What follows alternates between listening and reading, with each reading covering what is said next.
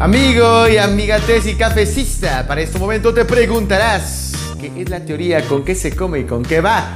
La teoría es una explicación que hacemos entre la relación de nosotros y nosotras como investigadores y nuestro objeto de estudio.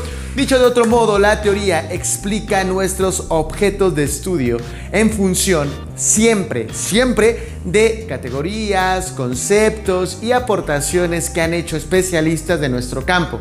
Si por ejemplo estudiamos ciencias sociales, son los llamados científicos sociales. ¿En dónde vamos a encontrar esta teoría? Vamos a encontrarla en fuentes científicas. Algunas de las fuentes que volvemos a recomendarte pueden ser Redalic, Cielo, Latindex, Tesiunam, Tesiguam.